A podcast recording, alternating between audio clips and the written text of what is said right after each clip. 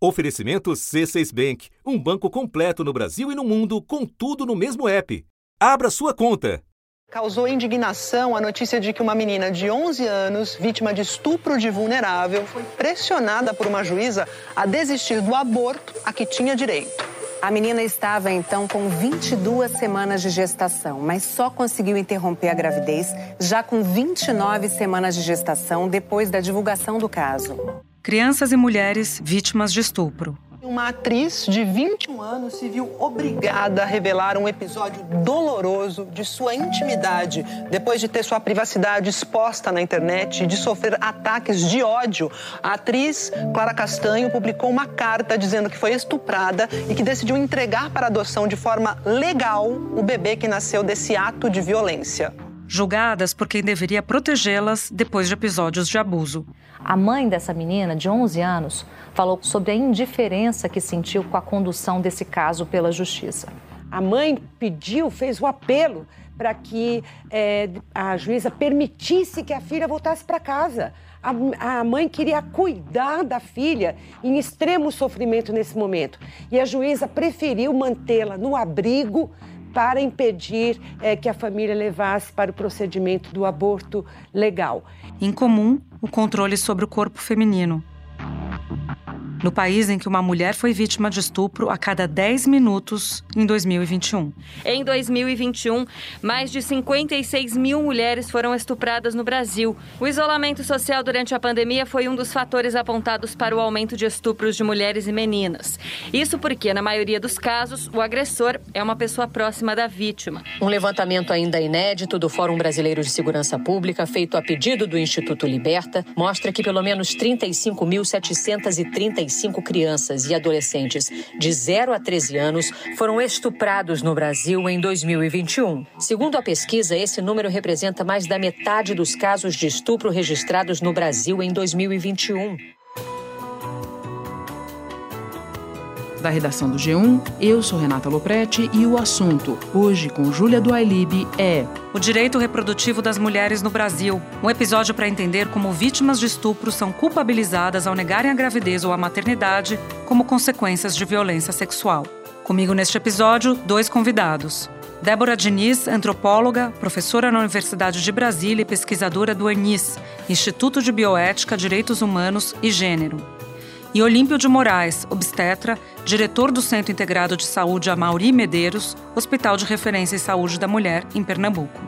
Terça-feira, 28 de junho. Débora, a gente começa a nossa conversa falando de dois casos, um que envolveu um aborto e o outro que envolveu uma entrega de uma criança para adoção, ambos os casos realizados sob o um amparo da lei.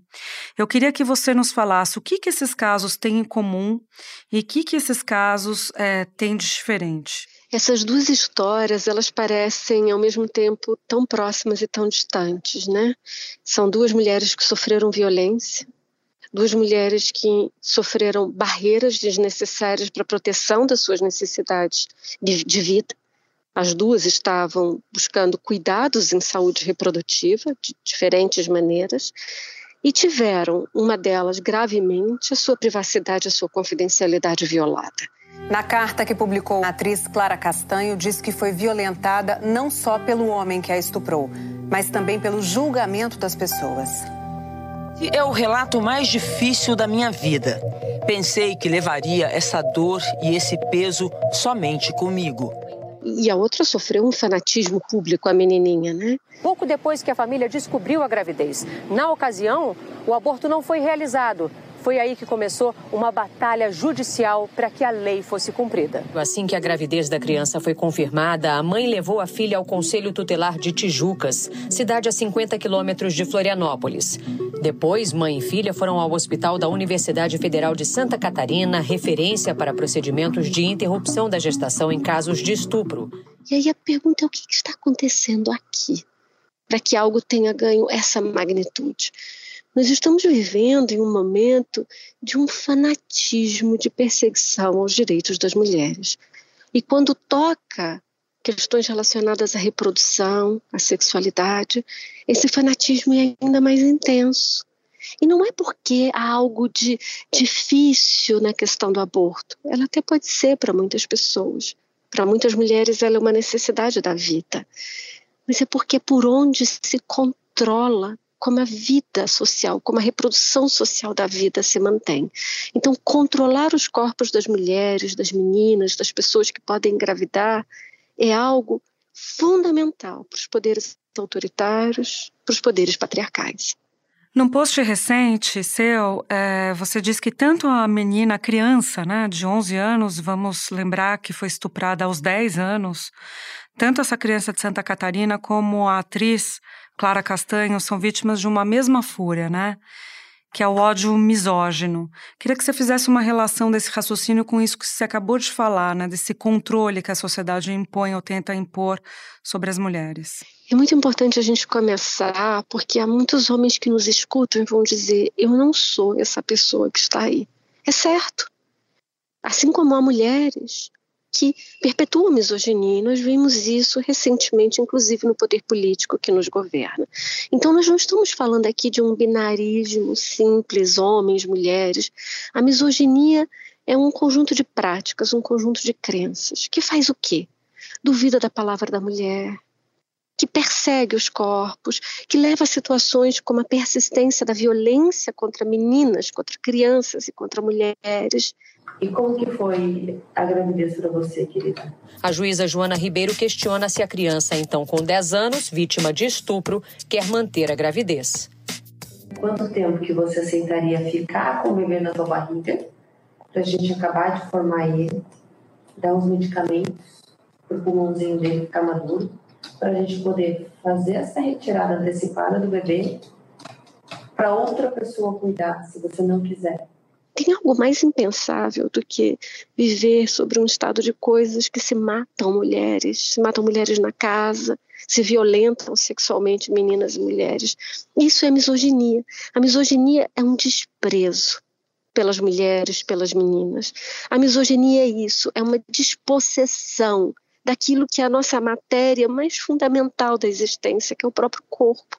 Quando uma menina, quando uma mulher, ela é estuprada, é que nem o corpo dela pode ser uma matéria que circule no mundo sem sofrer violência. Débora, faz parte dessa perversidade é, que a gente está acompanhando é a, culpabilização da mulher, né? Culpar a mulher, violentar a mulher e reviolentar a mulher ou revitimizá-la. O que explica para você o fato da sociedade discutir tanto uma decisão que foi tomada por uma mulher sob o amparo da lei e não a violência que ela foi submetida, o estupro que ela sofreu? Uma das grandes forças dos poderes injustos, opressivos, como é a misoginia, como é o racismo, é fazer circular falsas perguntas. Então, a circulação das perguntas faz inclusive a vítima ter que vir a público e se confessar e se justificar sobre algo da qual ela foi violada. Clara contou na carta que foi vítima de um estupro, teve o bebê e o entregou para a adoção, seguindo todos os trâmites legais. A atriz não queria expor esse episódio de sua vida, mas sites e redes de fofocas trouxeram não só a história a público, mas também especulações e ataques à atriz. Tudo começou com um post do jornalista Matheus Baldi no dia 24 de maio, dizendo que Clara teria dado à luz a uma criança. A pedido da própria atriz, o post foi apagado. Mas a notícia se espalhou. Na última quinta-feira, a apresentadora Antônia Fontinelli incitou ainda mais os comentários contra Clara na internet numa das expressões maiores do que deve ser a integridade de cada uma de nós, que é o nosso prontuário médico, que são as nossas necessidades em saúde. Mas a tal ponto os poderes opressivos circulam falsas perguntas que as vítimas têm que passar a responder essas perguntas. Que é, por que você tomou essa decisão? Por que você não quis ser mãe? Por que você, aos 10, 11 anos? Essas são falsas perguntas. Como perguntar sobre a menininha qual era a idade do agressor. A lei brasileira é clara. Uma criança com menos de 14 anos, ela é vulnerável, ela sofreu um estupro. A pergunta sobre quem é o agressor é outra pergunta e que não precisa ser respondida para proteger e cuidar com a urgência que o caso precisa. O mesmo ao ponto de pessoas terem circulado a intimidade de Clara Castanha. O Ministério da Saúde, Débora, tem documentos que definem o que são os direitos reprodutivos. E um dos cadernos de saúde reprodutiva emitidos né, pelo Ministério fala de três pontos principais. Queria elencar aqui na nossa conversa. O primeiro é o direito de uma pessoa escolher se quer ou não quer ter filhos, de escolher quantos serão e em que momento da vida isso vai acontecer. Também é, compreende o direito de acesso a informações e métodos anticoncepcionais. E, por fim, é o direito de exercer a sexualidade e a reprodução sem qualquer discriminação, imposição ou violência. No Brasil de hoje, você avalia que algum desses pontos é cumprido na sua maneira integral? No Brasil de hoje, como você diz, com as forças políticas que nos governam, com o estado de coisas que está lançado uma série de violações dos direitos reprodutivos, até a palavra parece ainda novidade para as pessoas.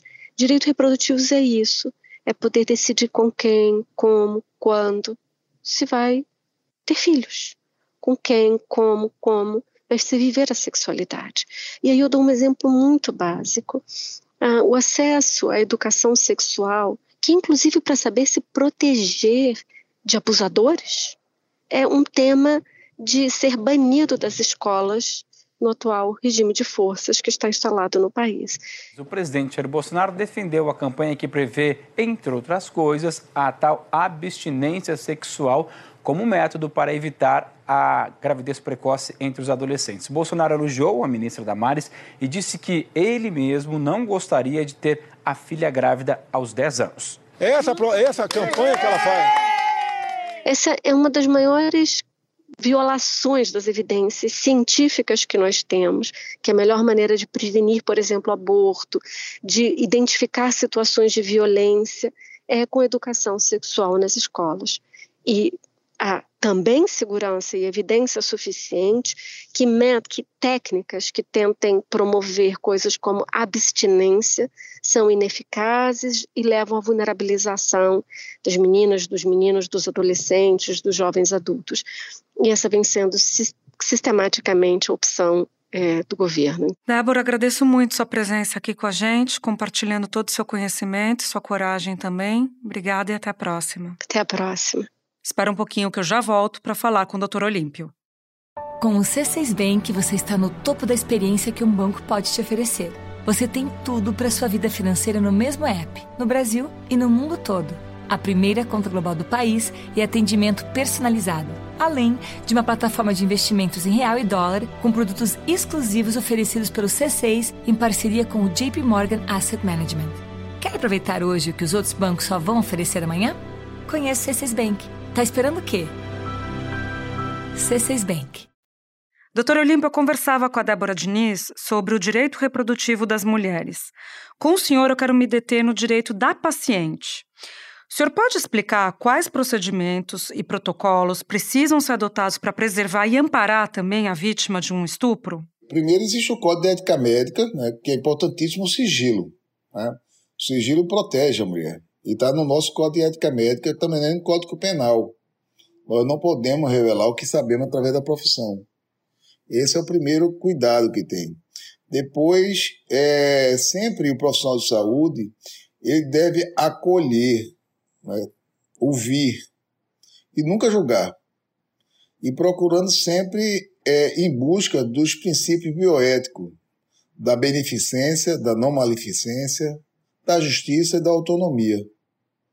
Eu acho que fazendo isso é um caminho andado. A vítima de uma violência dessa, doutor, quando ela chega no hospital, o que, que ela precisa para que o direito dela ao aborto, em casos previstos em lei, seja concedido? Primeiro, é importante saber que muitas pessoas, né, até médicos mesmo, não sabem o que é estupro.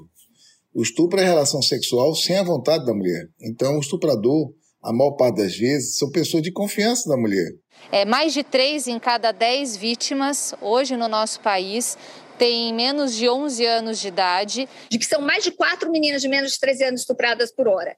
Que o Brasil, por ano, tem mais de 21.600 meninas que ficam grávidas antes dos 14 anos de idade? Na grande maioria, as vítimas tinham algum tipo de vínculo com o autor.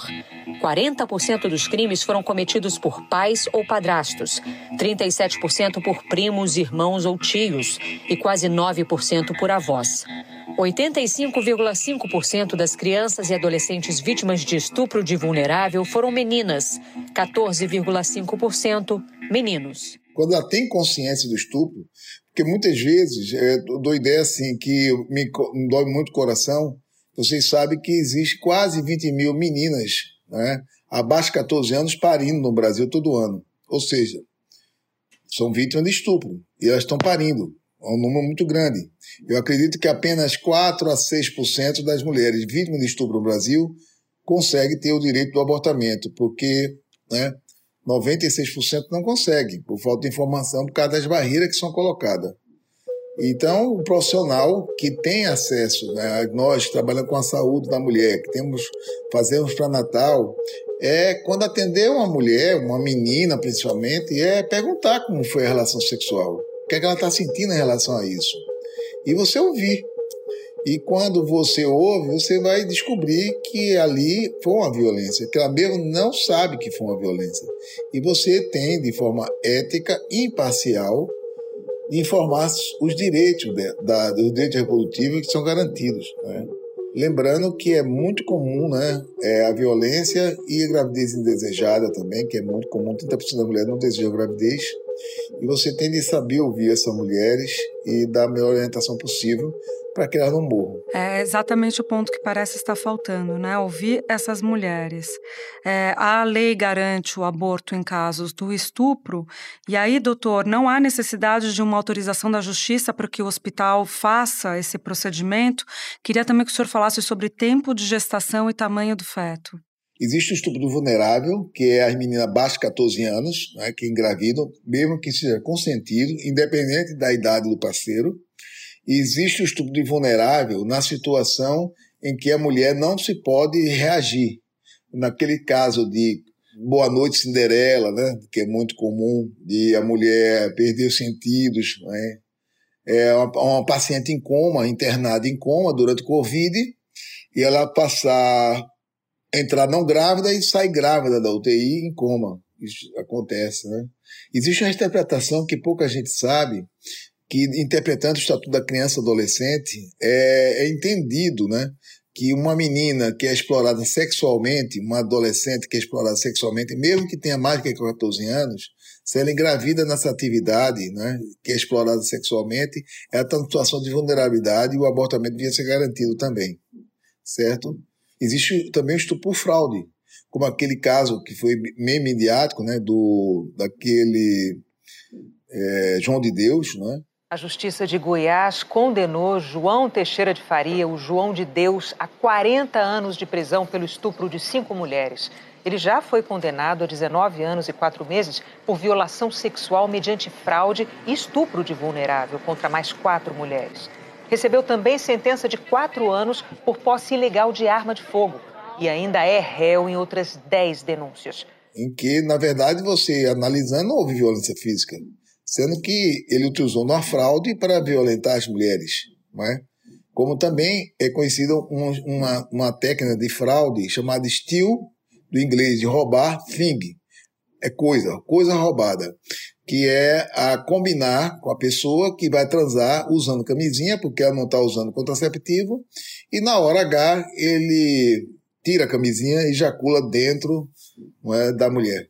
Então, isso também é entendido como estu é, uma, um, uma fraude, certo? E se acontecer uma gravidez, ela teria direito também ao abortamento lei.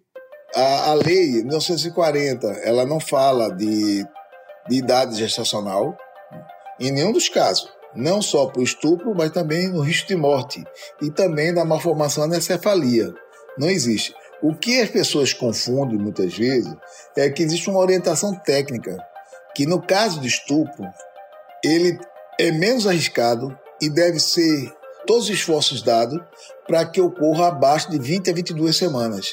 Porque, tecnicamente, do lado médico, nós chamamos de aborto até 20 a 22 semanas. Depois de 22 semanas é o parto prematuro. E qual é essa diferença? Porque depois de 22 semanas, o feto começa a ter chance de sobrevida fora do útero. Mas isso não é uma condição de negar a assistência ou direito ao abortamento. 29% das mulheres que morrem devido à complicação de parto, chamada morte materna, é decorrente de doenças pré-existentes. E ela não poderia engravidar, certo? porque tem risco de morrer. E não é oferecido o abortamento. Quase metade dos brasileiros acima de 16 anos conhece alguma mulher que já tenha interrompido a gravidez. É isso que mostra um levantamento, uma pesquisa feita em 12 regiões metropolitanas que concentram 80% da população brasileira. Mas o médico não pode impor a sua vontade, as suas crenças.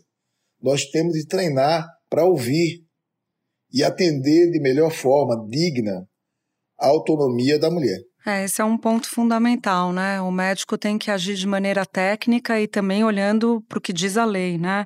Doutor Olímpio, no caso mais recente da atriz Clara Castanho, ela decidiu entregar a criança, que foi fruto de uma gestação causada por um estupro, decidiu entregar para adoção, que é um procedimento previsto na lei, previsto no Estatuto da Criança e do Adolescente. Em casos como esse, Quais os protocolos que devem ser seguidos pela equipe médica e hospitalar para preservar tanto a mulher quanto a criança? Aliás, protocolos que não funcionaram no caso da Clara Castanho. Isso aí, claro, quando você atende uma mulher, né, e ela não deseja gravidez, ou foi numa situação que tem um abortamento previsto em lei, deve ser de forma imparcial oferecer todas as opções possíveis. Uma é essa, sem dúvida nenhuma. E ela não precisa tomar a decisão imediata. Porque muitas vezes a mulher dá um tempo para pensar, converse com a sua família, com o seu companheiro, né? com as pessoas que você ama. Ela pode mudar de opinião. E uma das opções é dada é essa da continuação da gravidez.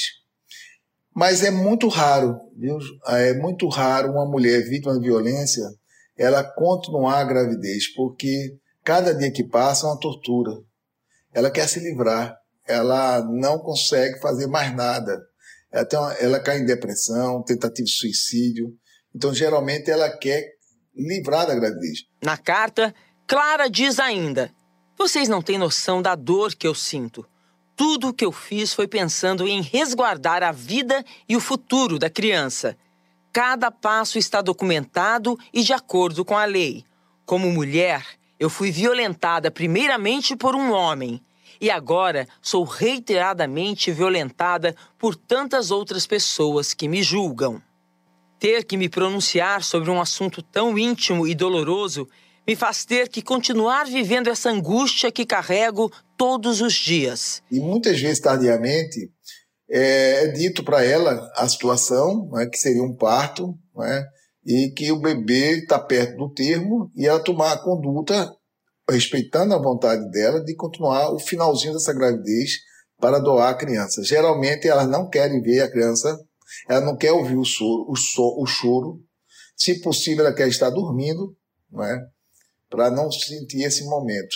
É, no caso da atriz Clara Castanho, que ela relatou é que ela tomou a pílula do dia seguinte e ela ficou grávida, ainda assim ela, ela manteve a gravidez e ela não, não percebeu né, que estava grávida durante todo esse período.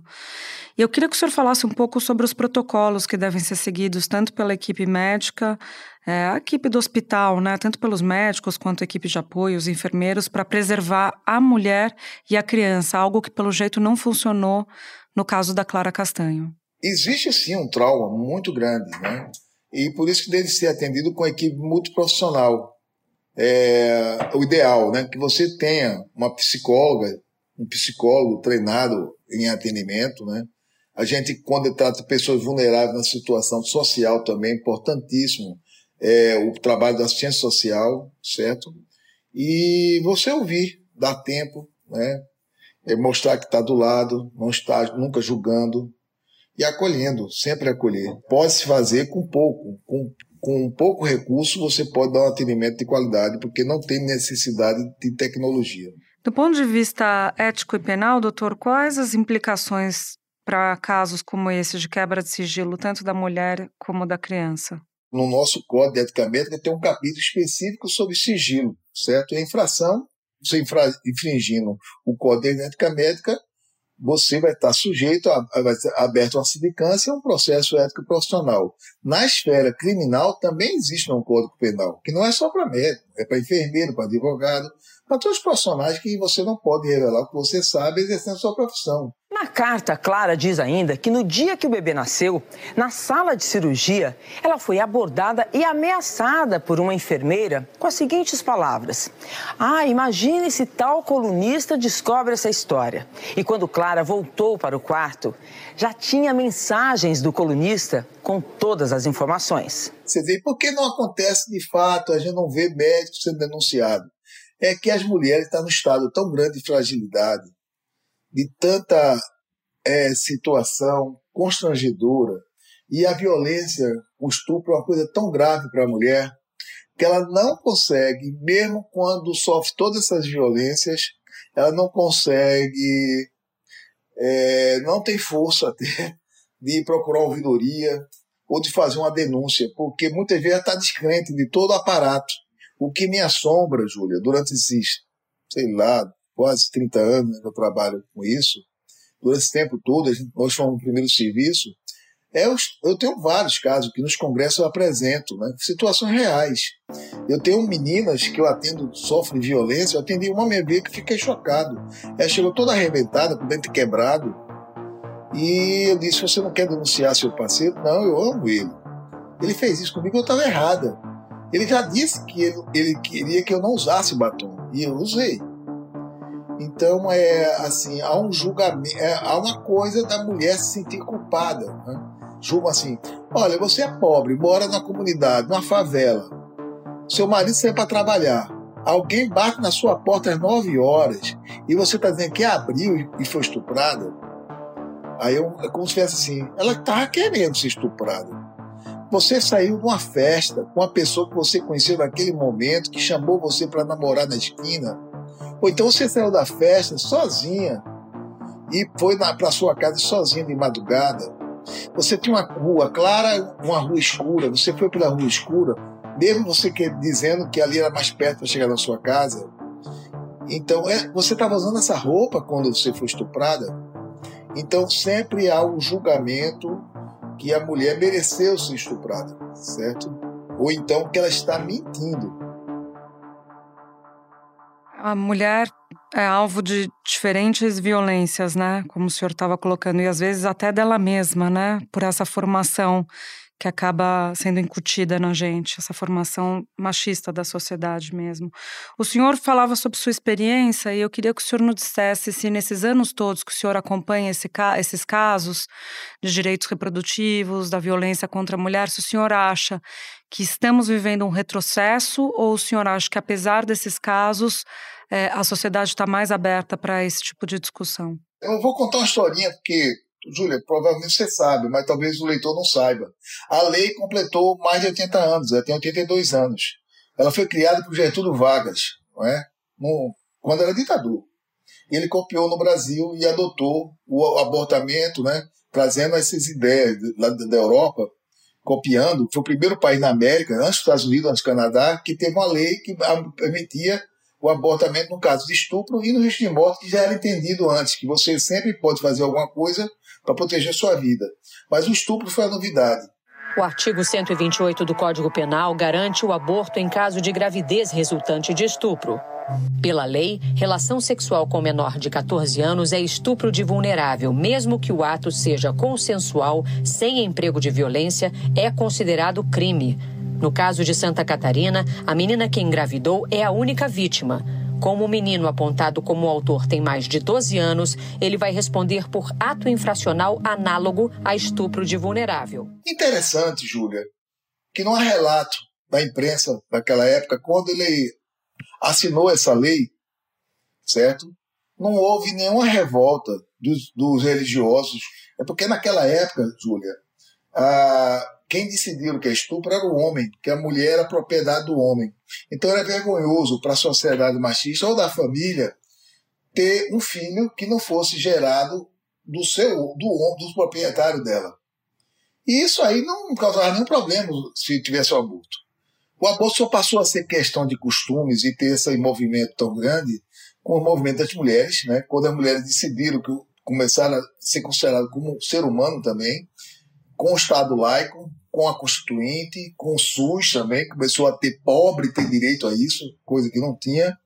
E aí foi que apareceu essas linhas né, ideológicas contra esse, contra esse direito, que já é antigo. Não é? A Suprema Corte dos Estados Unidos suspendeu o direito constitucional ao aborto, que tinha sido assegurado há quase 50 anos. Em 1973, sete dos nove juízes entenderam que o direito ao aborto estava implícito no direito de privacidade das pessoas, protegido pela 14ª emenda da Constituição. Por seis votos a três, os juízes tiraram das mulheres e deram aos estados o poder de decisão. Com isso, em pelo menos 13, o aborto vai se tornar ilegal em até 30 dias. É, eu só vejo essa movimentação, essa agressividade, quando são mulheres pobres. A maior parte negras e pobres, certo?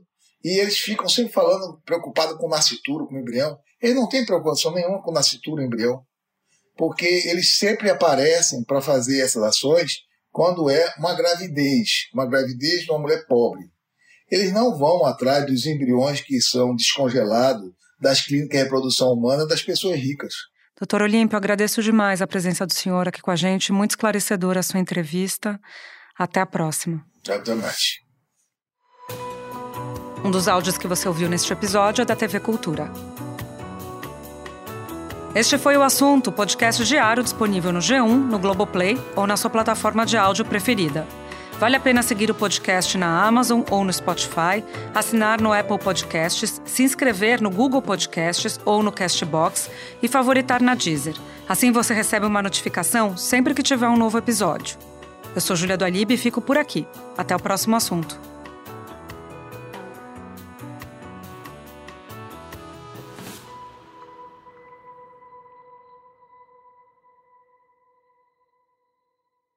Você no topo da experiência financeira que um banco pode oferecer. Escolha um banco completo no Brasil e em qualquer lugar do mundo. Abra sua conta no C6 Bank.